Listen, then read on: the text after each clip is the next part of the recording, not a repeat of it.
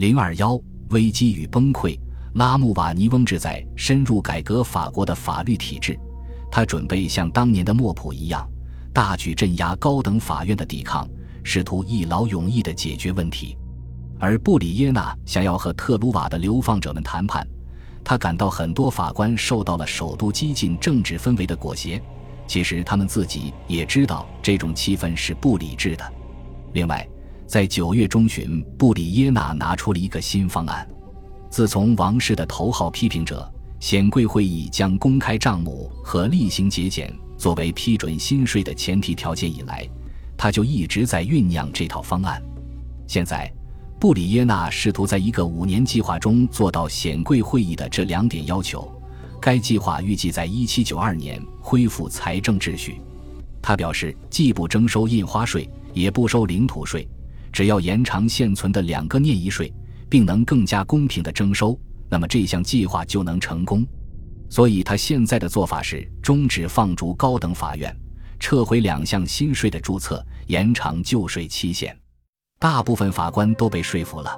于是，九月二十日放逐被取消，高等法院即刻进入了正常的秋季休庭期。在十一月重新召集之时，高等法院会收到一份新的国债法令。用于保证政府顺利度过五年的财政紧缩期，公众对此既怀疑又厌恶。尽管高等法院在注册念遗税延期的同时再次声明，只有三级会议能够批准新税，但这次注册在事实上背弃了该原则。曾经团结起来支持被放逐同僚的外省高等法院也觉得受到了背叛，特别是波尔多高等法院的法官们，他们仍在放逐之中。巴黎的法官助理在焚烧卡隆塑像的地方燃放烟花、升起篝火，庆祝了三天三夜。但是各种小册子并没有这些阿谀奉承，其对政府的敌意丝毫不减。阿瑟扬十月十三日在巴黎写道：“似乎每个人都觉得大主教无法解除国家当前负担。有人觉得他不想这么做，另一些人则认为他没有能力。有人觉得他只顾一己私利。”而另一些人则认为财政秩序过于紊乱，任何体制都无力回天。现在就缺一个亡国的全国议会，但如果下一届政府不进行一场革命，这样的议会是不可能召开的。不管怎样，布里耶纳的乐观心态似乎很难动摇，即便是三级会议的想法也没办法给他敲响警钟。确实，他在五年计划中消解了这个问题。他设想，到了1792年。该计划的成功会极大地提升政府实力。届时召开三级会议只会是为了庆祝财政复苏。尽管计划尚未付诸实践，但现在就承诺这一点能促使高等法院大开绿灯，保证借债发挥作用。尽管如此，大主教布里耶纳仍想尽量保证万无一失。在将国债交给高等法院注册之前。他仔细地确证了高等法院中的大部分人对其会持欢迎态度。为了赋予高等法院注册更高的权威，他决定要让国王亲临现场，组织一场史无前例的御前会议。这不同于一般的御林法庭，因为在场者可以自由发表意见。在这种场合下达成的一致意见会具备显贵会议般的意义。这场会议于十一月十九日召开，有大量的贵族出席。会议以一条酝酿已久的法令开始，该法令给予了法国新教徒公民权利，目的在于创造和谐的氛围。因为奥兰治地区的报复行为，荷兰新教难民大量流入法国北部，为这条法令创造了极佳的宣传时机。但这次集会的真正目的是确保政府在1788至1792年之间筹集不少于4.2亿里弗的资金，借款将逐年递减。从第一年的一点二亿里弗到第五年的零点六亿里弗，这些资金将用于偿还将在五年内到期的短期国债，减少财政预支。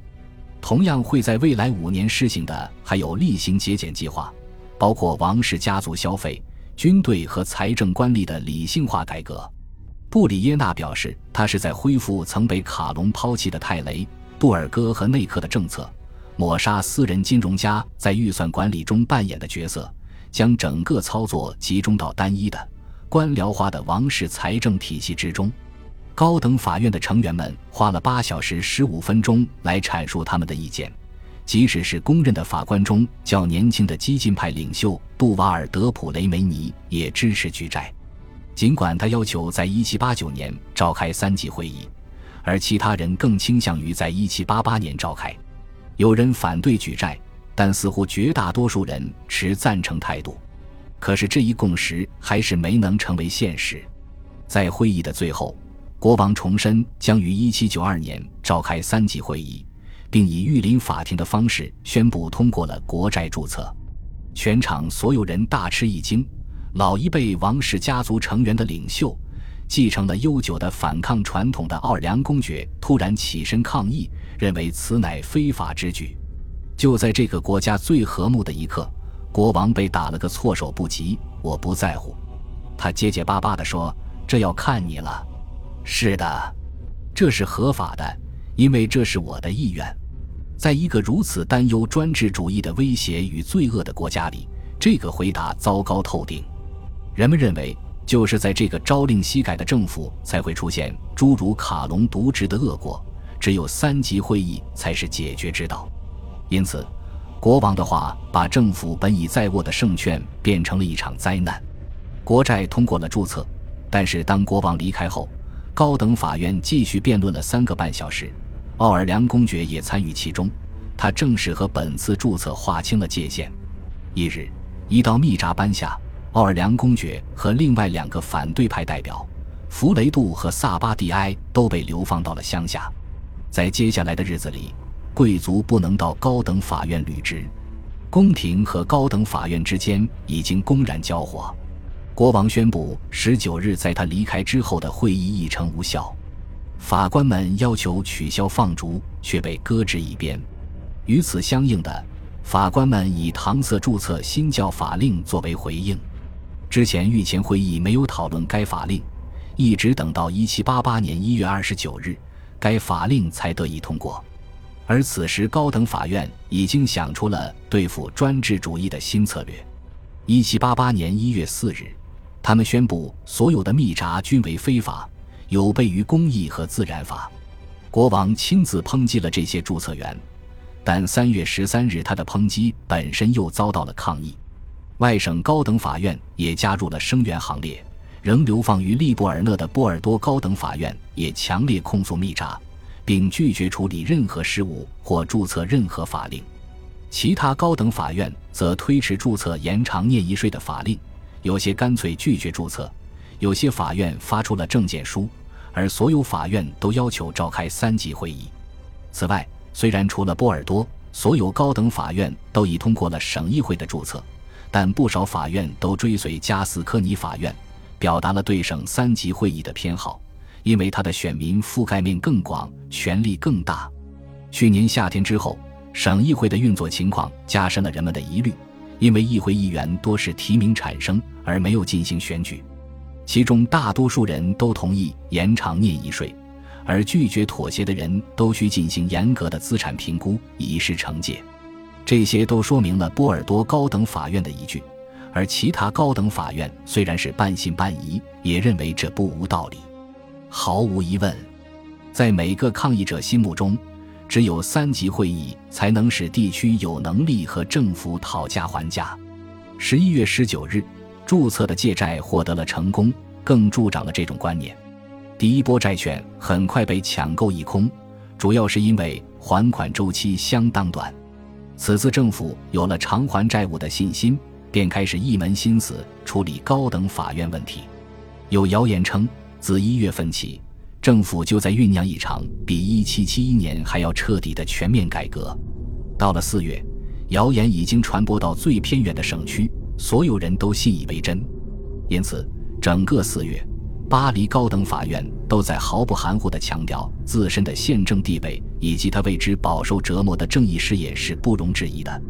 四月十三日，高等法院递上了见证书，指出去年十一月的御前会议操作不当。二十九日又开始禁止纳税人为念一税承销新的资产评估表。三十日投票决定对国王就十三日见证作出的回应再次抗议。国王当时的回应是一套老论调，他指责法院的刚愎自用使王国陷于一种法官贵族制。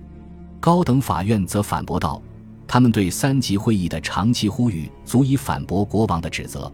不，陛下，法国并没有贵族制，但也没有专制主义，有的只是宪政。”然后他们开始列举宪政担保的各种权利：王位继承人是由法律任命的，国民有其权利，贵族亦然，不可革去法官职务，各省有其风俗以及与政府的协议，每个臣民皆有其天然判断力，每个公民皆有其财产。如果他贫困潦倒，至少还享有自由。在此，我们斗胆发问：这些权利中的哪一条？这些法律中的哪一款？能够和大臣们以国王陛下名义下达的旨意抗衡，这些抗议于五月四日被成交。前一天，在德普雷梅尼的倡议下，高等法院公布了一项严正声明，提出了他眼中的王国根本法。这包括通过定期召开且有定制的三级会议，国民得以拥有自由批准财政津贴的权利；高等法院享有注册新法律的权利。所有法国臣民拥有免于因莫须有罪名而被非法逮捕的权利。由此，法院成员戮力同心，对抗所有试图对其不利的措施。即便是在1771年，如此激进的语调也是闻所未闻。五月四日，国王下令逮捕声明的发起人古瓦拉德蒙萨贝和德普雷梅尼，此二人在高等法院找到庇护。后者投票决定，法院将一直开庭到危机解除。五月五至六日夜间，法院拒绝将两人交给前来执行逮捕任务的军官，双方僵持了十一个小时。法官们喊道：“逮捕我们所有人吧！”